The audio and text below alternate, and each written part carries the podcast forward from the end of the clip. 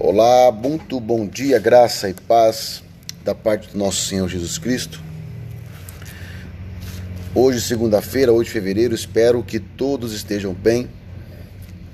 Gostaria de ministrar no meu coração e no teu, todas as manhãs, esse breve devocional para nos alimentarmos em nome de Jesus. Queridos, quem quiser acompanhar, como sempre, um breve devocional, a palavra de hoje nós vamos estar aprendendo sobre Gênesis 17, versículo 1 e 2.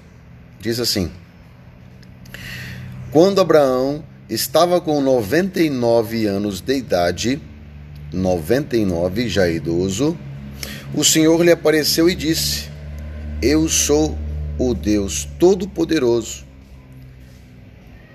Ande segundo a minha vontade e seja íntegro.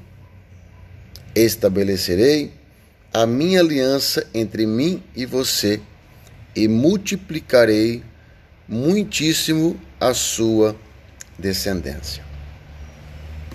Amém? Então, a palavra de hoje, nós vamos aprender sobre o tempo do Deus Pai. Eu não sei o que você deseja no teu coração e eu não sei a pressa que você tem.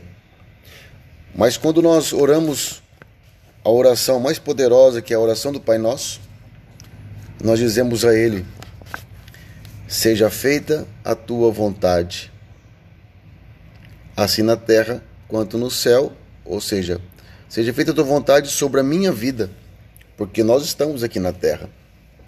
Então, querido, Há uma passagem, Salmos 40 diz: Esperei com paciência no Senhor.